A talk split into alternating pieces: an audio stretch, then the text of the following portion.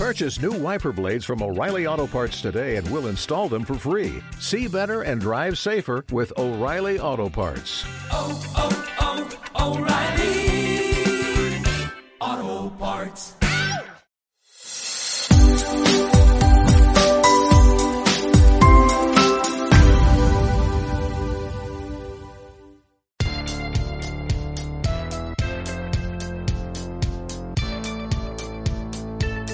Déjenos consentir a su mascota en iPo Pet Salon and Spa. Dos direcciones y dos teléfonos. 210-495-1010 y 830-487-1888. Volare Italian Restaurant, reconocidos por San Antonio Express News como las mejores pizzas de la ciudad. Haz tu reservación al 210-251-3424. voltar.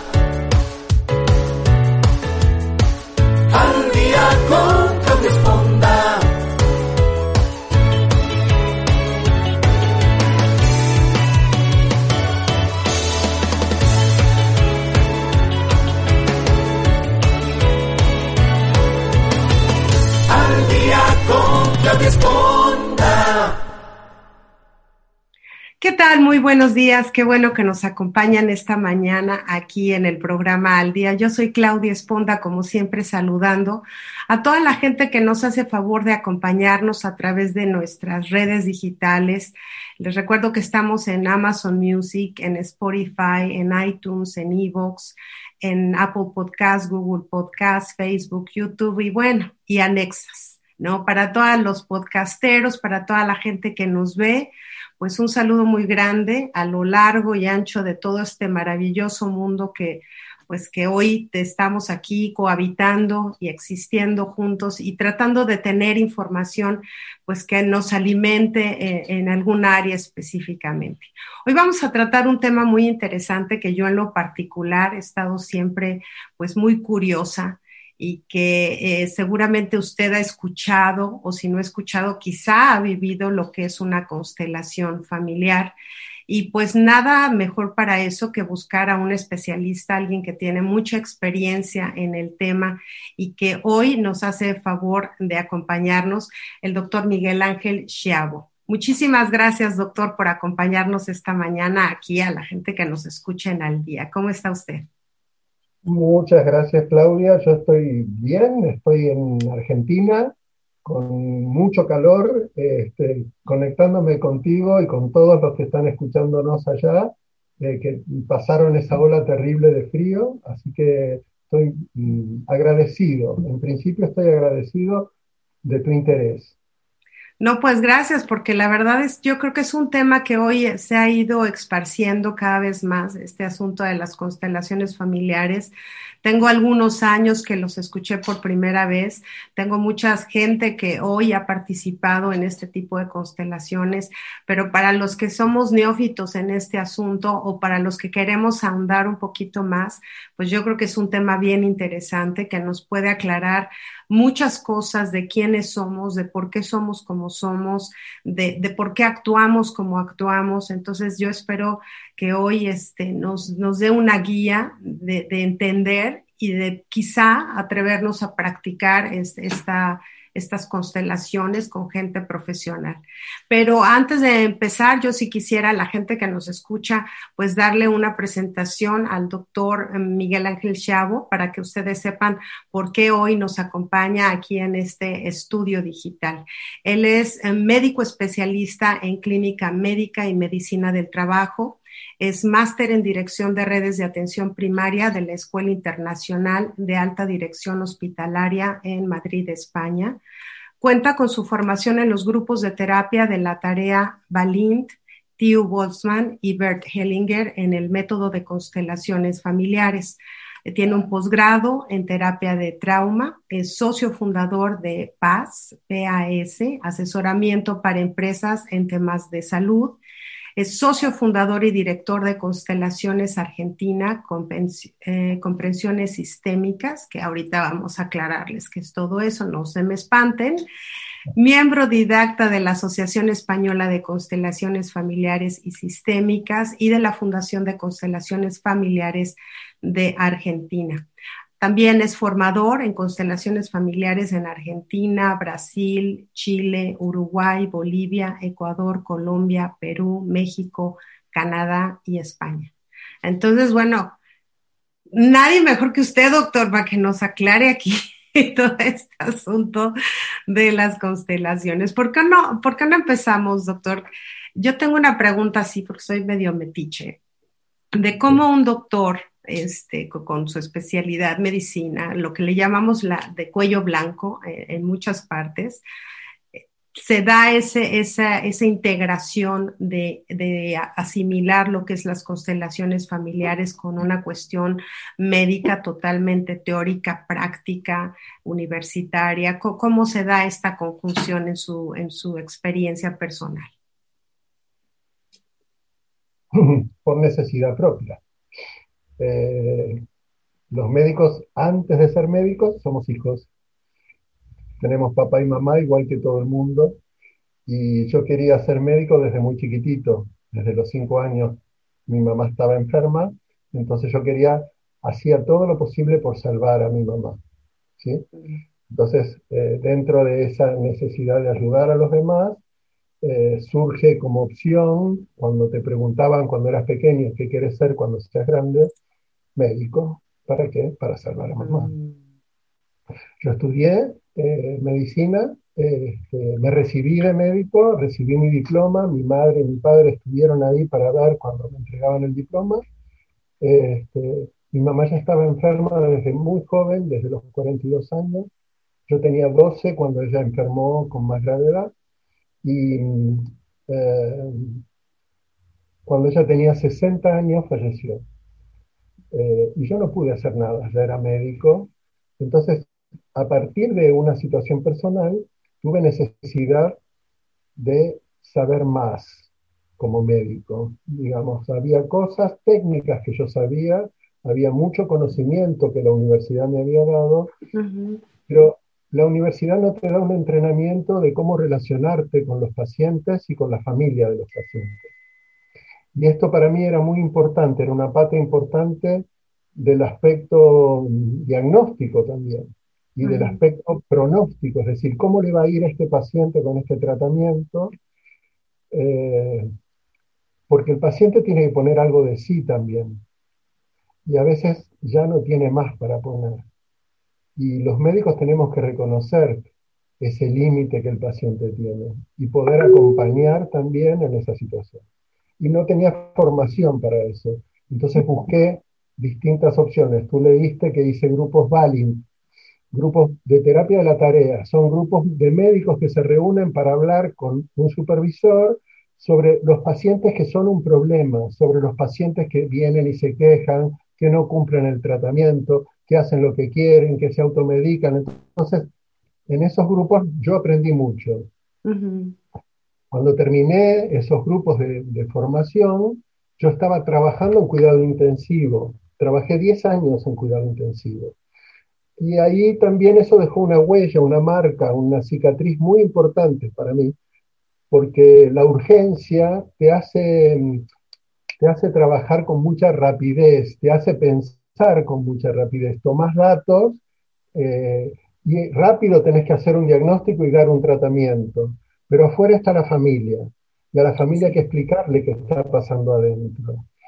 Y tampoco estábamos preparados los médicos para hablar con la familia, ni para hablar con el paciente de que le íbamos a realizar determinado procedimiento. Y entonces, eh, esto me llevó también a, la necesidad de, eh, bueno, ¿cómo lo hago? Intuitivamente yo hacía muchas cosas.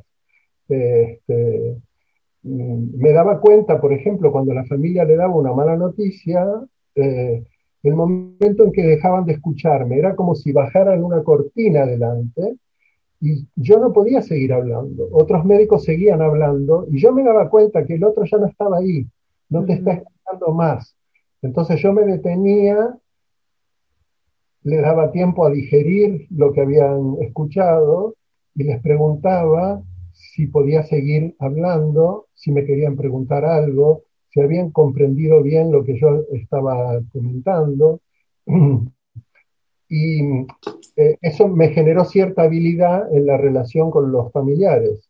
Eh, y, bueno, cuando yo conocí eh, por primera vez el trabajo de las constelaciones por, una, por un amigo que me pidió que lo acompañara a hacer un trabajo personal, el trabajo me impactó, como, como tú dijiste recién, Claudia, este, es impactante el trabajo y me generó mucha curiosidad. Eh, curiosidad para saber cómo, cómo, es, cómo se hace, cómo, cómo es que esta persona puede saber tantas cosas.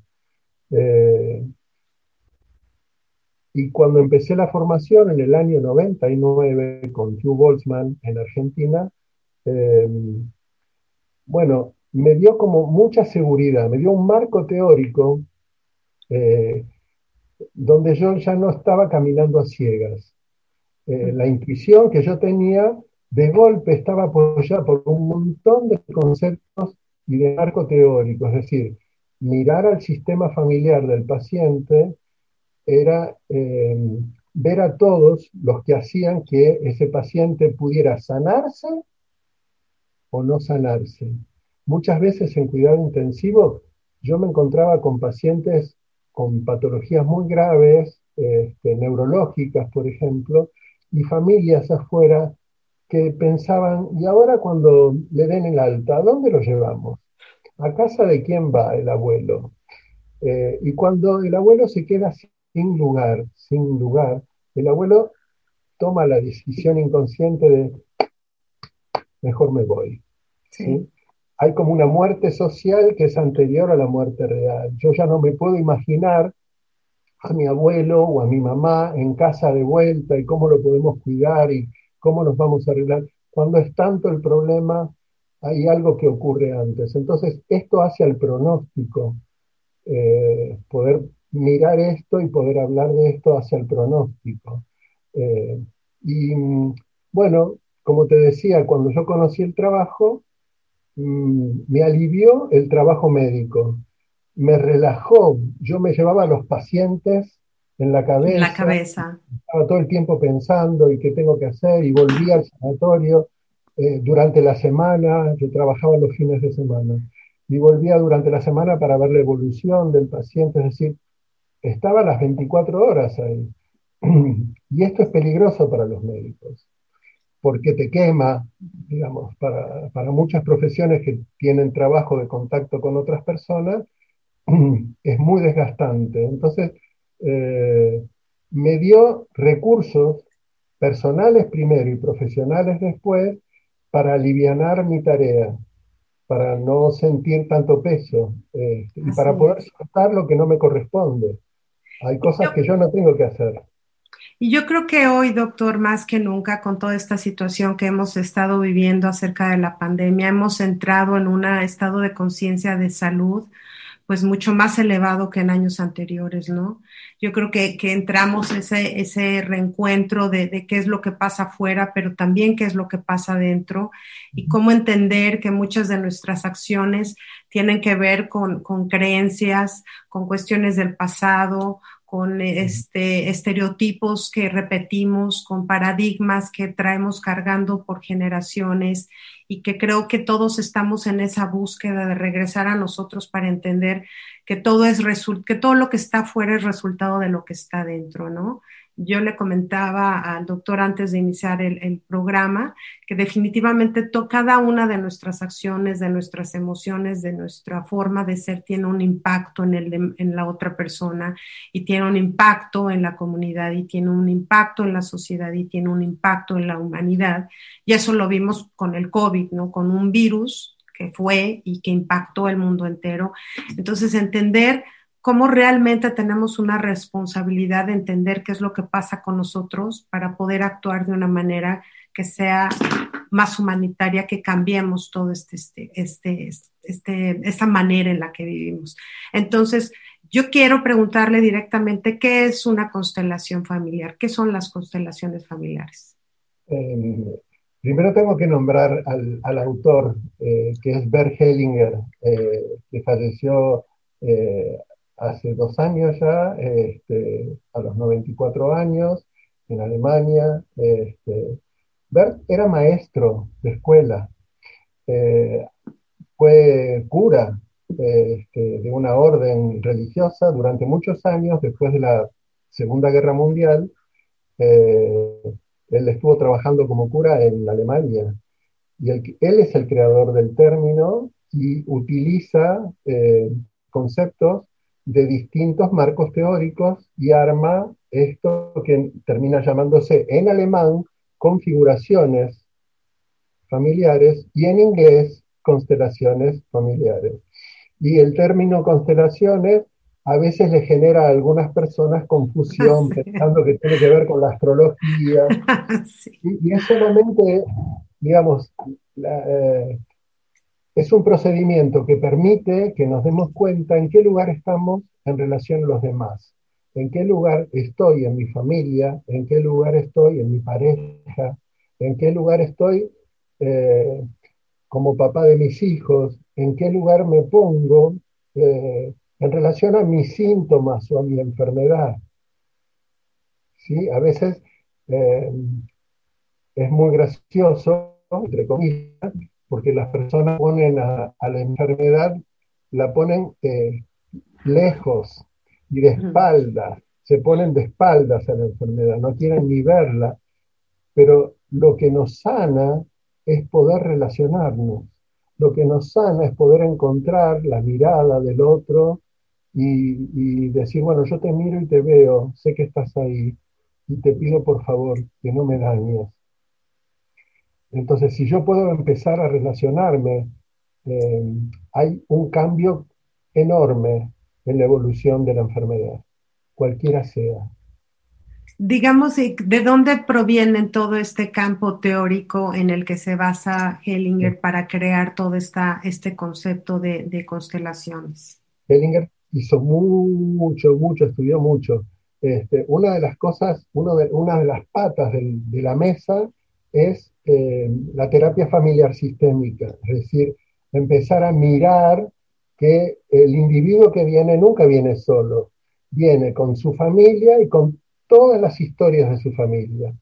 Por ejemplo, yo soy hijo de mi papá y mi mamá, mi papá y mi mamá se conocieron son argentinos los dos, fallecieron ya, eh, se conocieron en Argentina, pero vienen de familias, uno italiano, esclavo, y otro judío, de Siria, del Líbano, este, Levi. Entonces, cuando se encuentran, este, se genera mucho lío, mucho ruido en las dos familias, porque no querían, eh, sobre todo la familia judía, no quería que eh, admitir a un goy, a un cristiano, dentro de la comunidad. Bueno, acá estoy yo. Eh, Resultado de que sí, sí se puede. La prueba, de que eso ocurrió, como en muchos casos. Eh, entonces, Bert toma esta mirada a todo el sistema. Cuando yo lo vi trabajar por primera vez en el 2001, fue emocionante. Mira, había 400 personas en un teatro en Argentina eh, y él, cuando empieza a trabajar, dice, imagínense, solo imagínense que detrás de ustedes están los papás de ustedes. No importa si están vivos o muertos, están los papás de ustedes. Y detrás de los papás de ustedes están los abuelos, los cuatro abuelos. Y detrás de los abuelos, los papás de los abuelos. Y así seguía una lista enorme. Dice, y al fondo de todo hay una luz que los traspasa a todos es la vida. Eso le llevó un tiempo hacerlo a él en el escenario, generar un clima con las 400 personas que de pronto cuando yo abrí los ojos estábamos llorando, estábamos conmovidos todos, todos, a todos nos había tocado de alguna manera poder imaginar o, o darnos cuenta de la dificultad que tenemos para poder imaginar que papá y mamá están con nosotros siempre, siempre son nuestros papás, nunca van a dejar de serlo, no tenemos otros. No, y, algo que me parece muy interesante ahorita que lo menciona, eh, doctor, es que tenemos la idea de nuestros papás y quizá nuestros abuelos, pero muchos quizá ni siquiera sabemos la historia de nuestros bisabuelos, que no son tan lejanos a nosotros y pues mucho menos si nos vamos para atrás. O sea, hoy he visto yo muchas de estas aplicaciones para entender de dónde viene uno. De hecho, en Navidad le regalé a mi hija para saber, me salió con que tenía parte asiática. Dije, bueno, le voy a preguntar a ver de dónde se vino quién. Pero la verdad es que no tenemos la idea de nuestra historia, de, de, de dónde venimos, de dónde fueron nuestros ancestros, de quiénes somos, porque finalmente somos resultado de todas estas uniones, de todas estas relaciones. Y pues la verdad es que si llegamos a nuestros abuelos, bien nos fue. Sí, y, tenemos muchos saberes, tenemos muchos saberes, hay muchos recursos que tenemos que ni siquiera nos damos cuenta que los tenemos. ¿Sí? Tenemos, somos parte de la humanidad, en principio. Somos fruto del amor. Yo digo siempre que somos fruto del amor. Y siempre hay alguien en el grupo que me dice, ah, sí, y si soy, y si soy fruto de una violación, siempre hay alguien, en cualquier grupo siempre hay alguien que menciona eso. Y entonces digo, bueno, si estás acá, si estás vivo, en lugar de haber sido abortado como fruto de una violación, y estás hablando conmigo, sos fruto de un amor más grande, no de un amor de pareja, del amor de una mujer que siguió adelante con todo, a pesar de todo lo que hubiese tenido en contra. Esto también es importante para reconocer. Ah, pero a mí me abandonaron. Pero si estás acá hablando conmigo, alguien te, te ayudó, alguien te sostuvo. Los seres humanos, cuando somos abandonados de bebés, no podemos sobrevivir. No somos como los animalitos que enseguida harán y pueden tener formas de sobrevivir que nosotros no tenemos. Necesitamos de mucho cuidado. Los bebés que no son sostenidos, que no son tocados, se mueren de una enfermedad que se llama marasmo. Entonces, eh, si estamos acá, si somos adultos, si estamos hablando, es porque alguien te ha tocado, alguien te ha mirado, eh, alguien te ha enseñado, alguien te acompañó.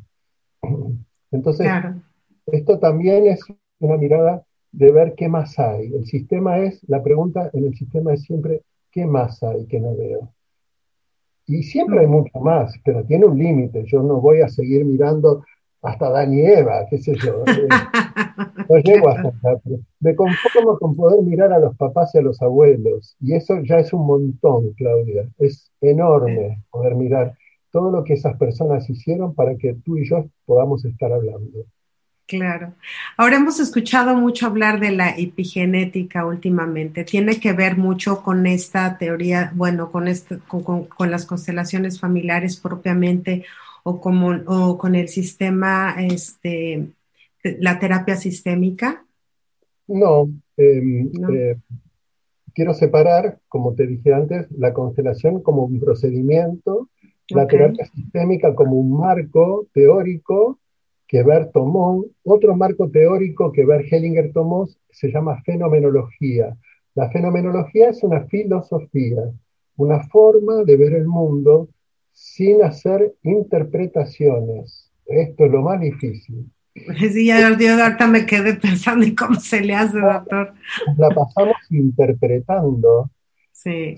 la cara mía está así, es porque estoy contento o porque tengo eh, otra cosa. Este, y la fenomenología pregunta. ¿sí? La, la fenomenología observa simplemente y describe, describe lo que ve sin interpretarlo ni hacer proyecciones. Una proyección es, a mí me produce algo la mirada del otro y dice, estás enojado. No, el que está enojado soy yo. El enojo lo veo yo porque yo estoy enojado. Eh, entonces eso es una proyección. Yo proyecto lo que yo siento en la otra persona.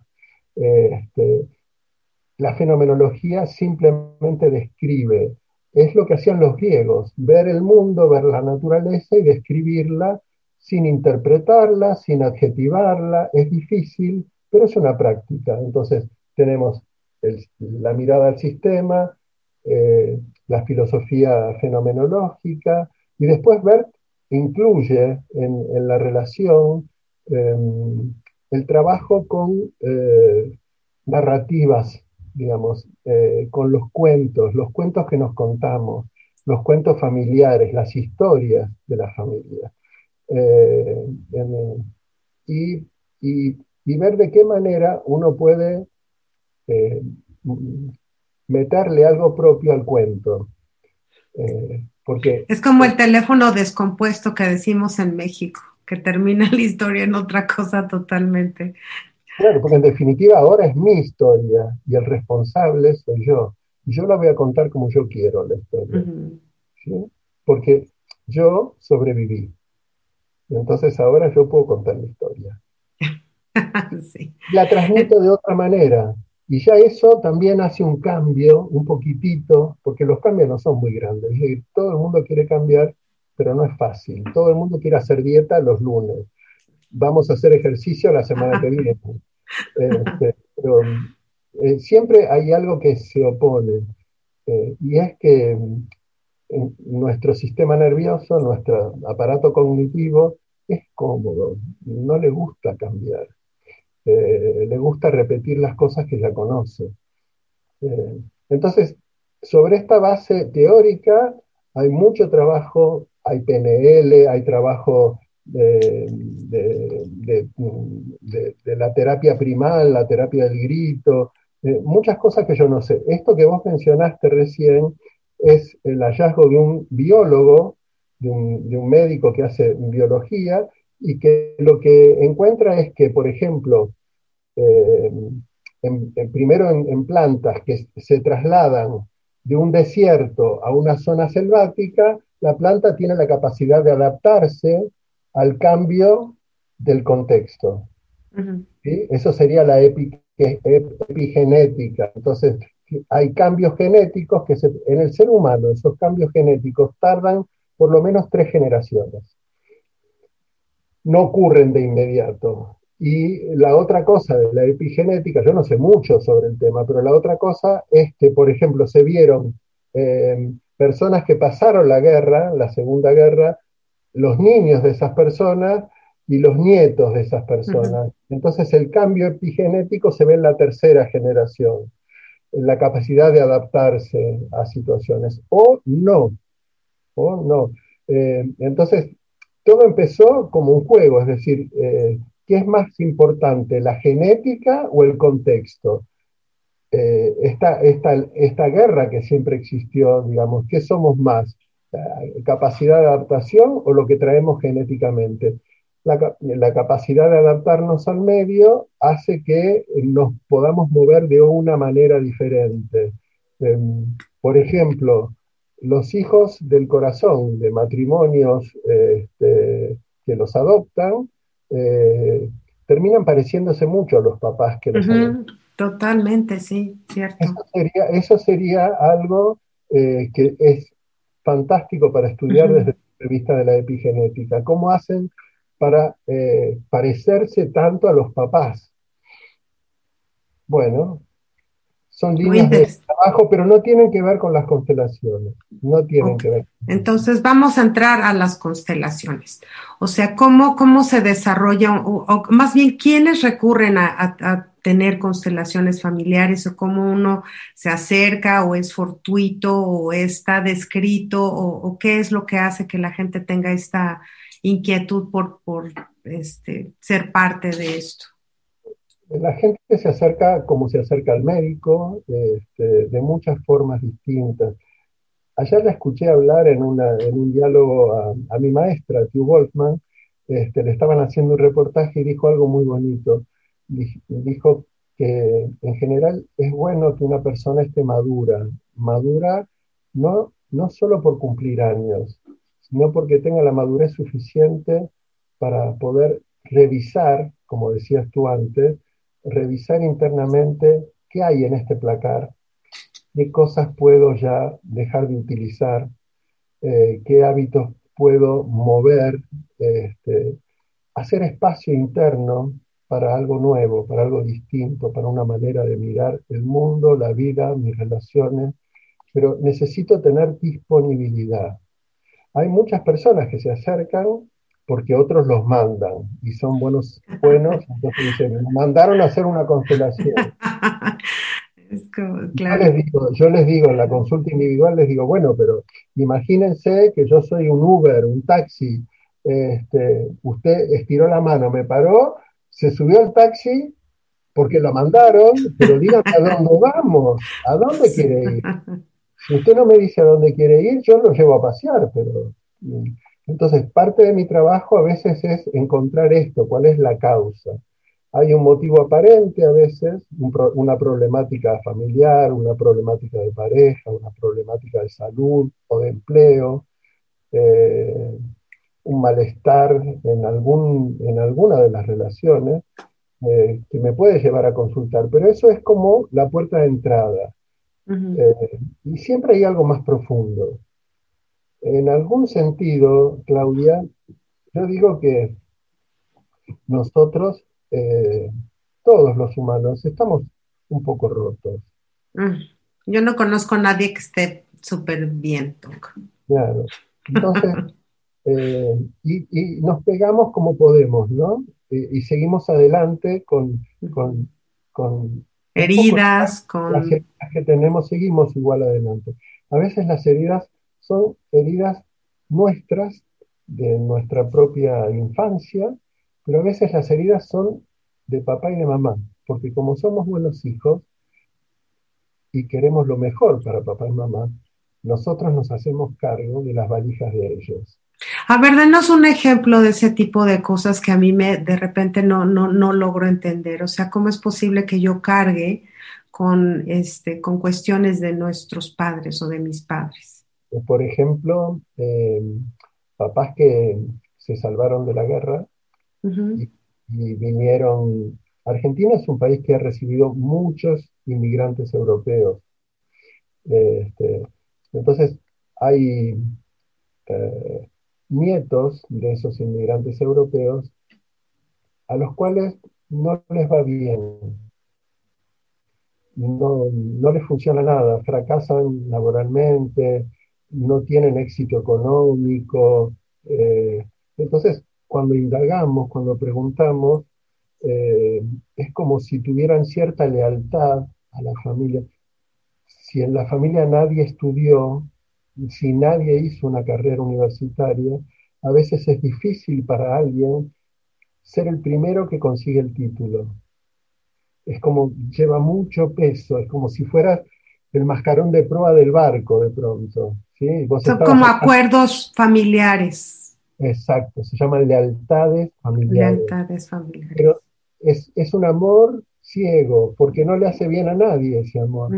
Y los abuelos lo que más quieren es que a los nietos les vaya mejor que a ellos, que tengan éxito, porque ellos hicieron un esfuerzo enorme, enorme, eh, para que nosotros estemos mejor, no para que hagamos lo mismo que ellos, ni para que nos pase lo mismo que a ellos.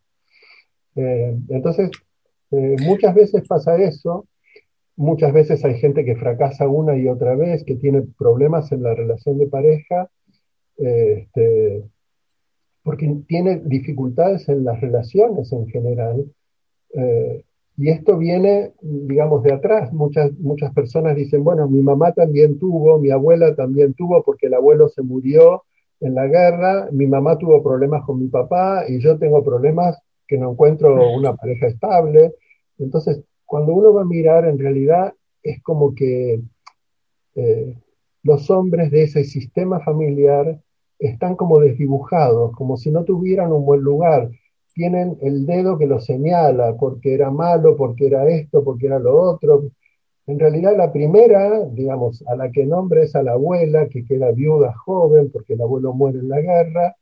Este, y la abuela hace un montón de esfuerzo para seguir adelante. Pero la guerra ya terminó y yo no puedo seguir en la guerra eh, de la abuela le estoy quitando a mi abuela dignidad. No puedo llevar lo que tiene que llevar ella. Eso le corresponde a la abuela. Entonces yo, es, ese peso, esa valija, es como estar en, un aeropuerto y equivocarme de maleta, ¿viste? Este, no, no es mía esta maleta, es de ella, la dejo con ella. Si ella la quiere tomar, está bárbaro, pero si no la quiere tomar, también, porque no es mía, no es algo que me pertenece. Al abuelo lo condecoraron, no a mí.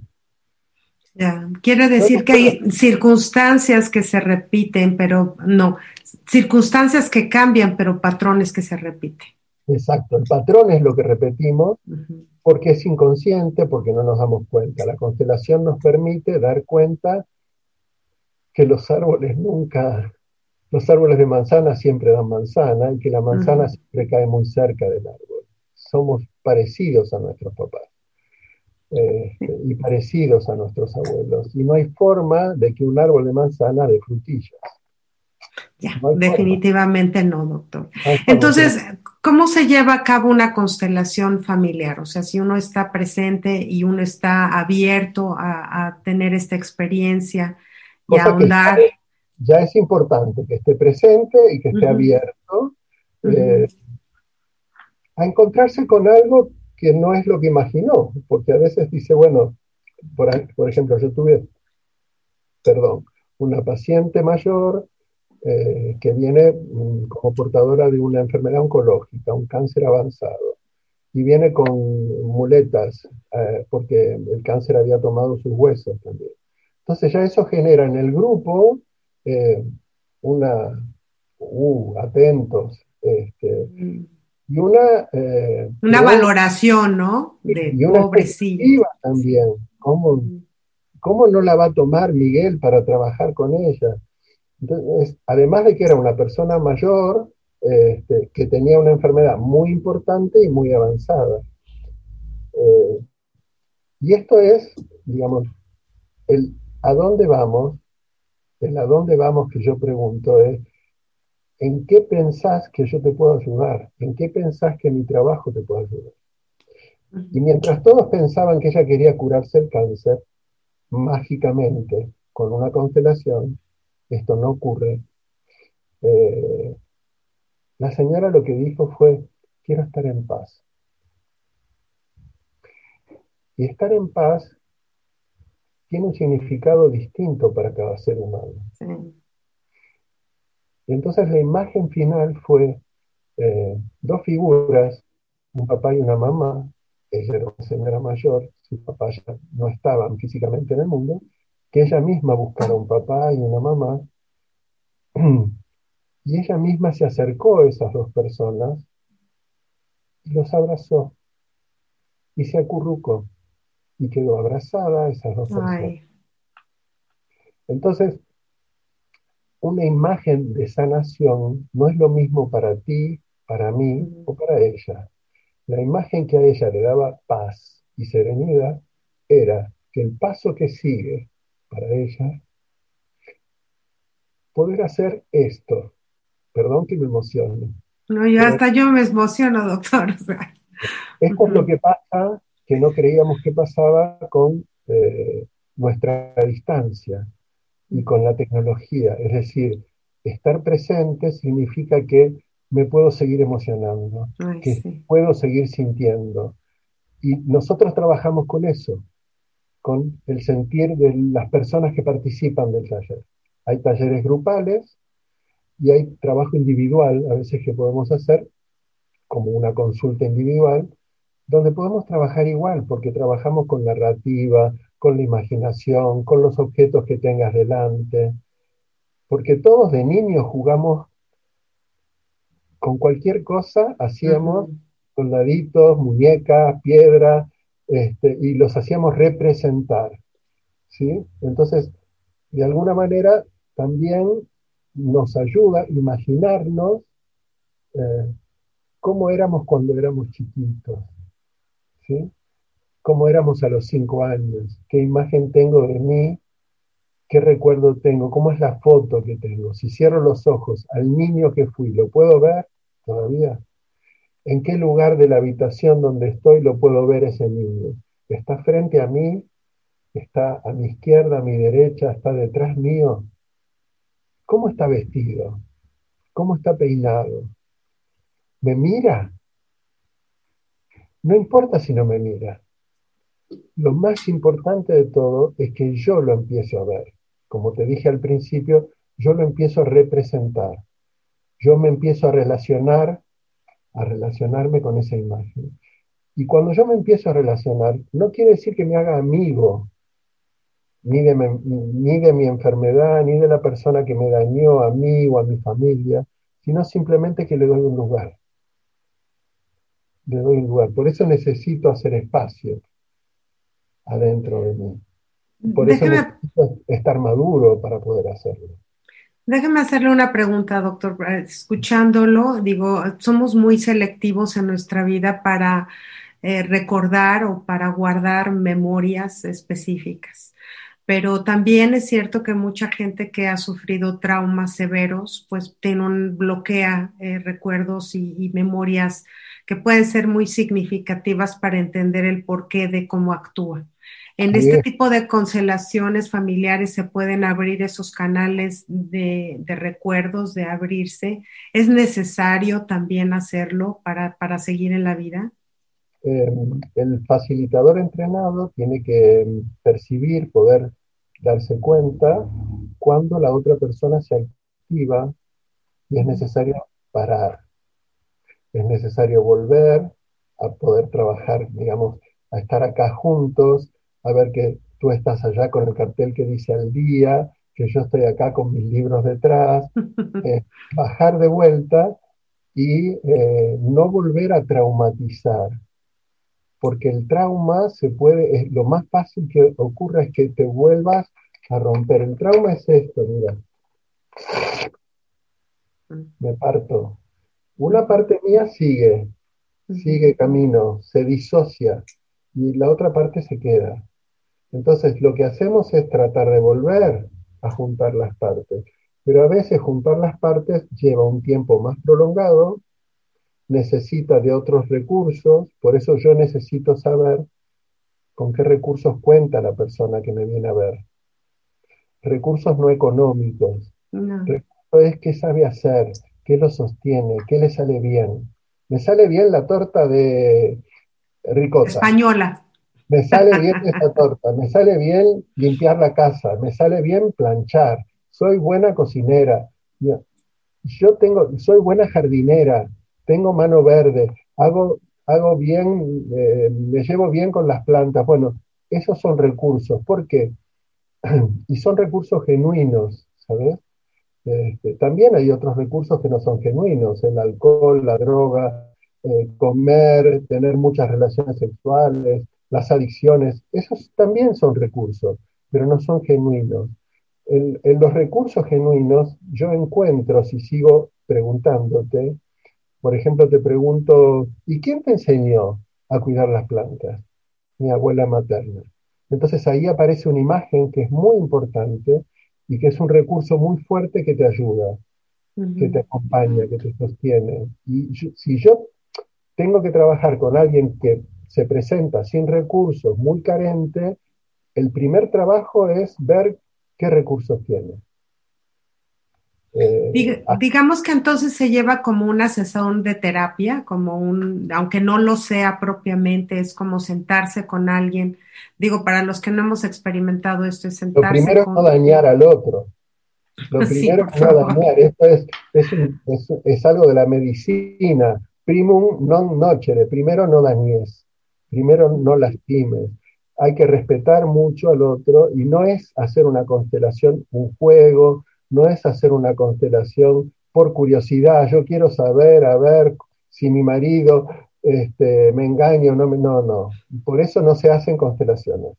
Este, no corresponde, no es ético. Yo no hago una constelación para una persona que no está presente.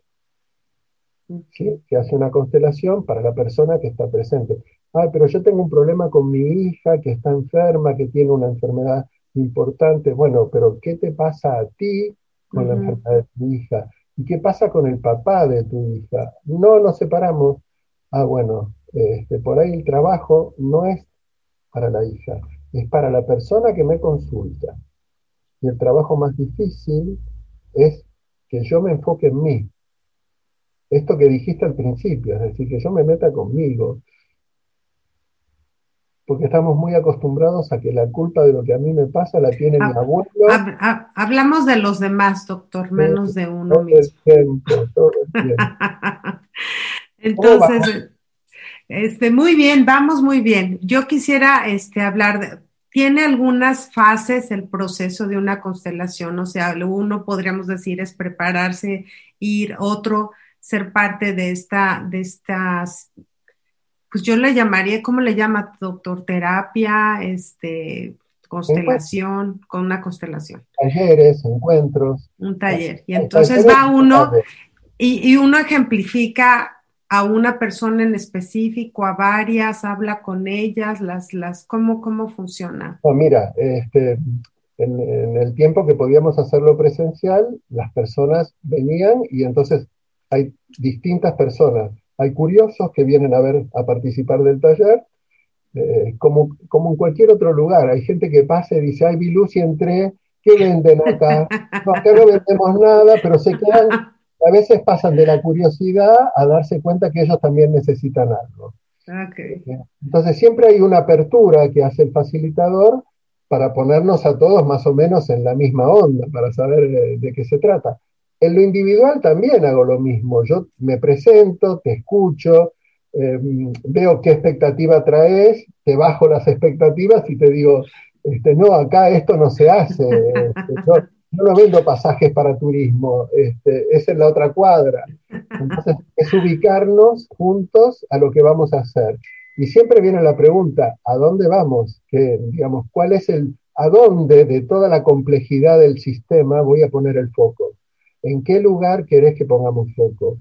Lo que nosotros hacemos es poner foco en un lugar y mirar juntos hasta donde tú quieras ese lugar no hasta donde a mí me guste, no hasta que yo encuentre una solución que a mí me venga bien, no, no, es hasta donde vos puedas mirar. Cuando yo me doy cuenta que vos no podés mirar, te traigo de vuelta porque no quiero que te actives, no quiero que te rompas. Entonces, no es que yo haga un proceso terapéutico. Dentro del aprendizaje que nosotros le damos a los alumnos, es esto. Hay alumnos que son eh, psicoterapeutas, hay alumnos que como yo son médicos, pero también hay abogados, hay mm, artistas plásticos, hay maestros. Yo estoy dando clase en, Brasil, eh, en Puerto Bello, Puerto Viejo, para jueces. Hay jueces que les interesa aprender esta mirada, no porque son consteladores, sino porque este conocimiento filosófico les abre eh, una posibilidad de hacer más cosas desde el punto de vista de la justicia. Es decir, más allá de que el individuo tenga que estar encarcelado porque cometió un delito, el juez dice, bueno, además, ¿para qué? ¿Para qué? No el por qué, el para qué hizo esto, para quién hizo esto. Está, no, sí, está, está. Cuéntenos alguna, alguna experiencia que usted haya tenido que pueda eh, ilustrar pues todo esta, este resultado que la gente está esperando de encontrar, porque seguramente nadie se levanta todos los días pensando en que hoy quiero que me vaya mal o quiero enfermarme o quiero estar mal en una relación o quiero que mis hijos no tengan un futuro. Nadie se levanta con esa idea pero finalmente hay acciones que suceden que así hace que pase. Este, ¿Cuál es lo que puede hacer que nosotros entendamos que tiene que ver más con nuestro pasado o con nuestra manera de, actuar o de asimilar las cosas que con lo que realmente está sucediendo allá afuera?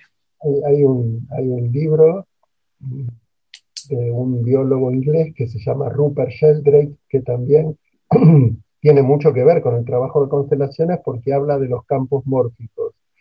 Y el libro se llama La presencia del pasado en el presente. Eh, y en realidad, en el presente, el que tiene que actuar soy yo y es mi responsabilidad, mi capacidad de responder a todo eso que vos dijiste que nos pasa todos los días. Que no tengo ganas, que el tránsito está eh, muy demorado, que digamos el contexto es muy difícil, eh, que nos damos cuenta que la certidumbre que antes teníamos de que voy a planificar eh, para viajar a tal lugar, bueno, no lo puedo tener y que es el ahora solamente lo que tengo. Lo que puedo hacer es en este momento. Eh, y eso es muy difícil para el ser humano. Y además otra dificultad es que no podemos estar juntos, no podemos estar cerca. Los seres humanos, el Homo sapiens para sobrevivir eh, tuvo que estar en grupos. En, en, las cuevas había grupos de Homo sapiens este, y esto de, poder mantenernos agrupados nos salvó la vida siempre. Hoy nos toca estar separados y tenemos que ser muy inteligentes para ver de qué manera podemos seguir sosteniéndonos a pesar de la distancia, sin abrazos, sin tocarnos. Mm. ¿Cómo hacemos? Entonces, todo esto eh, es importante. Me fui, me fui. Vos me preguntaste otra cosa y yo te estoy contestando otra. Ayúdame a volver, por favor. No, le preguntaba que la gente no se levanta pensando que ojalá me vaya mal hoy, ¿no? sino que cómo se conecta con esa parte de repetir patrones o de actuar de manera que no es lo que le da los resultados que espera. Cuando uno se da cuenta, digamos, cuando me choco contra la misma pared cinco veces, hay gente que sigue chocándose. Y toda la vida y se va así. Pero yo aprendí, ¿sabes qué, Claudia? A respetarlos. A bajar la cabeza y decir, está bien. Es así. Y es la dignidad de ellos. Lo aprendí a partir de lo que me pasó con mi mamá, lo que te conté al principio. Es decir, eh, ella tenía que llevar un peso. A ella le tenía que pasar todo lo que le pasó. Eh, ella fue la que perdió a su papá antes de nacer. Ella fue mi abuelo. Ella fue la que eh, se quedó sin mamá apenas nació. Ella fue la que fue criada por eh, un matrimonio que la amó mucho. Es, esa es su dignidad, es su historia. Yo no fui abandonado. A mí mi mamá siempre me tuvo cerca eh, todo lo que yo sentía en relación a que no me faltaba algo, no eran sensaciones que me pertenecían del todo, eran mías, pero tenía que ver más con la historia, que yo no la conocía, que, con, que conmigo. Eh, entonces a veces uno dice, pero si yo tengo todo, tengo una familia, estoy feliz, ¿qué me pasa que no puedo sostener esta felicidad que tengo? Y a veces la pregunta que yo le hago a la gente es, ¿a quién tendrías que agradecerle? Si pudieras, ¿a quién tendrías que agradecerle? ¿De quién te olvidaste? ¿A quién te olvidaste de agradecerle? Simplemente decir gracias. Y eso cambia también mucho a la gente. Es una pregunta, no estoy haciendo una constelación. Estoy haciendo una intervención con el pensamiento de Hellinger, con la mirada sistémica, con la, mirada fenomenológica, para, imaginarme, bueno, cómo se pondrían los abuelos si nos vieran hablando a los dos ahora. Digo, para empezar estarían sorprendidos que estemos haciéndolo así. Doctor, yo creo que una de las grandes eh, cuestiones que como padres también nos preocupa es no heredar esas, esas cargas emocionales a nuestros hijos. Y yo creo que eh, muchos de nosotros nos preguntamos si podemos romper nosotros con esas cargas para no seguirlas heredando de una manera que, ni siquiera es lo que realmente deseamos, ¿no? Digo, yo veo a mi hija y a veces me sorprende mucho su manera de ser y a veces digo, ay, ojalá no se pareciera a mí. O sea, ¿cómo le digo que no, que por ahí no? Decirle, decirle lo que te gustaría que se parezca. Decirle este, que está bien que se parezca a ti y que también está bien que se parezca al padre y que también está bien que se parezca a los abuelos. Eh, tiene más recursos. Cuando uno dice no, eh, siempre llevo la atención a lo que me dicen que no tengo que tocar. ¿viste? No tengo que tocar el enchufe y ahí me cae muchas ganas de tocar. No le decís, no te parezcas a mí o lo pensás. Mejor sí parece, sí, haz esto. Estoy de acuerdo en que te puedas parecer a mí, estoy de acuerdo en que te puedas parecer a tu padre porque yo y tu padre nos divertimos mucho, nos amamos mucho, lo pasamos bien. Entonces, todo eso, y también puede ser que la historia no haya seguido hacia ese lugar y que en algún momento se haya cortado. Entonces, este, pero es importante que la hija no es mi hija, ni es tu hija, es nuestra. ¿Sí? Entonces, eh, es bueno para los hijos esto, que sepa siempre que es nuestra, es de los dos. No me pertenece a mí ni le pertenece a él. Este, no es como, la, como tu mamá. No, no. Si yo, a ver, si yo, si yo me enamoro de alguien y cuando me enamoro no veo nada, ¿sabes? Viste que el amor es ciego. Cuando nos enamoramos sentimos mucho, pero no vemos con claridad. Nos enamoramos muchas veces de una imagen que tenemos dentro y que no existe. En el exterior no está, pero nosotros no la vemos, vemos, nos abrazamos a la imagen que tenemos del otro, a la representación, a lo que nos gustaría que sea. Después las hormonas bajan y empezamos a ver. se empiezan a caer los velos. Claro, se caen los velos, bajan las hormonas. ¿Y quién es este? Ay, doctor. El otro no tiene la culpa, ¿sabes? El otro no tiene la culpa. Yo me hago responsable de que nunca te vi.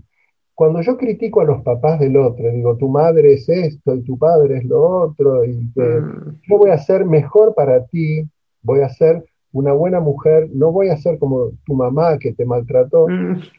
Estoy poniéndome por encima de la mamá del otro. Eh, y, bueno, eso afecta a la relación de pareja, porque yo quiero cambiarlo al otro.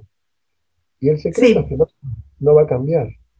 No, yo mi pregunta es si uno puede cortar esa, esas, no, es, es individual, cada quien su rollo.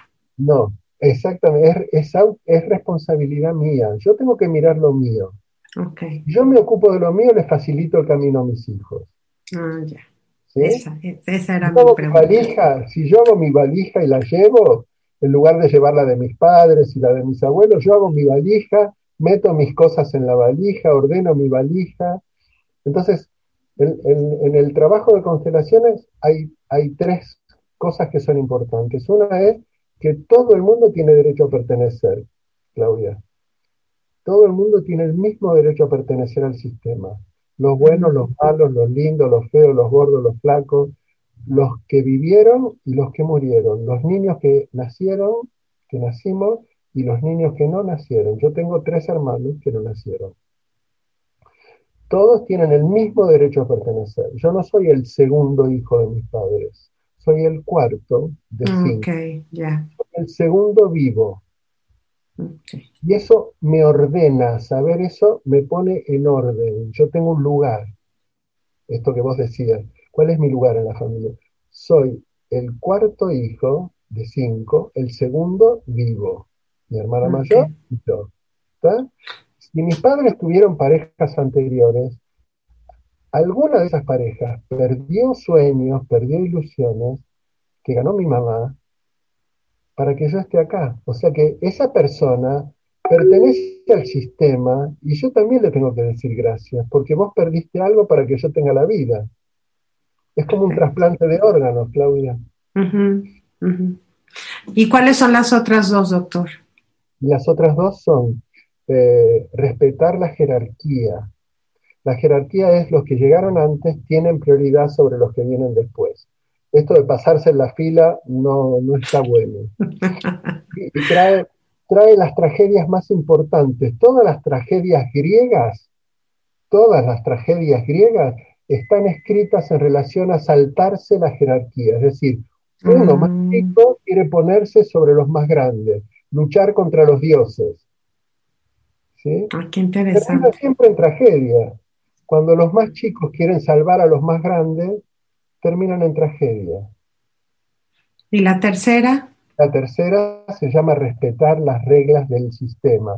Para pertenecer a un club, para pertenecer a mi familia, hay reglas. En cada familia hay reglas. Y yo para pertenecer necesito respetar las reglas que tiene el sistema. perdón, hay, hay una que es muy importante que es el equilibrio eh, en todas las relaciones, entre dar, dar y recibir. no, recibir es pasivo. No. Ah.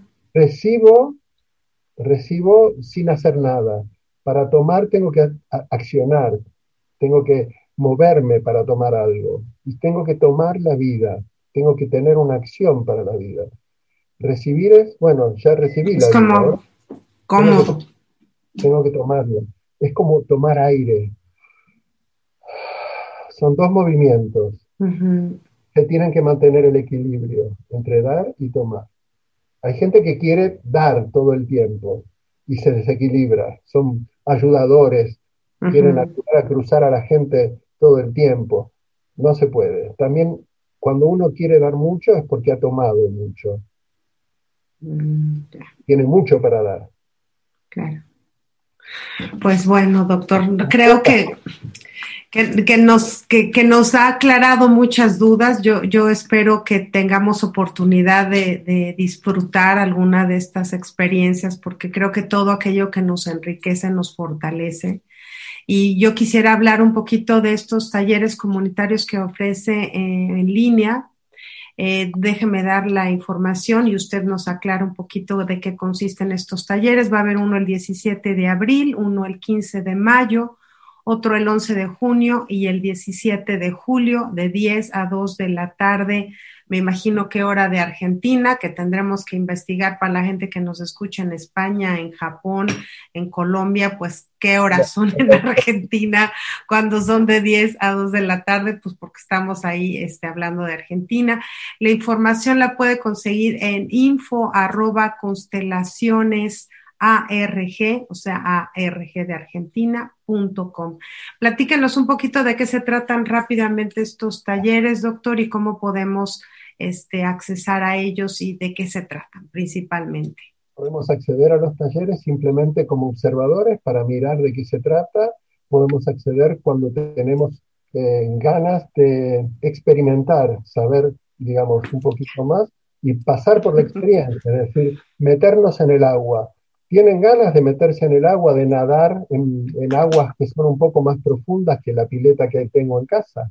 Bueno, la idea es eh, que a veces trabaja una persona en el taller y todos los demás que estamos mirando, participando, también trabajamos porque en algún sentido, como pasó en nuestra charla, hay momentos donde eh, lo que está pasando también me toca a mí. ¿Sabes por qué, Claudia?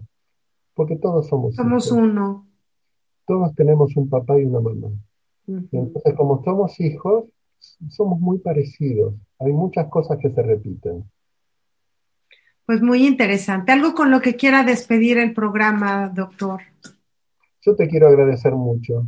No, eh, eh, porque sos una buscadora, porque eh, te interesan mucho los temas, porque te conmoves, porque tenés una gran sensibilidad. Este, y me parece que es importante algo que yo, a mí me gusta decir que hago. Yo siembro, Siembro, aunque sé que nunca voy a ver la sombra de estos árboles. Ay, doctor, pues me halaga. Ahora sí que me echó mi piropo aquí al final del programa, me siento muy halagada y, yo también creo lo mismo que usted. Yo creo que lo, mismo que usted. Y ya estoy lista para echarme. a las casas, claro. Y ya estoy lista para echarme el clavado, doctor. Ahí estoy. Me voy a apuntar a uno de sus talleres con mucho gusto. pues no. con gusto. Pues yo le agradezco mucho sobre todo esta, esta experiencia que nos comparta todo su saber. Yo creo que son muchos años de, practicarlo, de entenderlo, de conceptualizarlo, de vivirlo. Y no es fácil en una hora poder ahondar en todos los detalles. Cada vez que hablábamos más salían cosas más interesantes. Entonces yo invito a la gente que nos escucha a que participen. Digo, existe la opción, como mencionaba el doctor Chiavo, de, ser partícipe como observador y si esto le funciona, pues aventarse el clavado, porque creo y repito, cada cosa que nos enriquezca nos va haciendo más fuertes y nos va entendiendo más el por qué y el para qué de las cosas. Entonces, pues les agradezco muchísimo a toda la gente que como siempre nos escucha todos los martes y jueves aquí en el programa Al Día. Yo soy Claudia Esponda, les mando mil bendiciones con todo mi corazón y espero que nos veamos en el próximo programa. Muchísimas gracias, doctor, y hasta la próxima. No me fallen, ¿eh?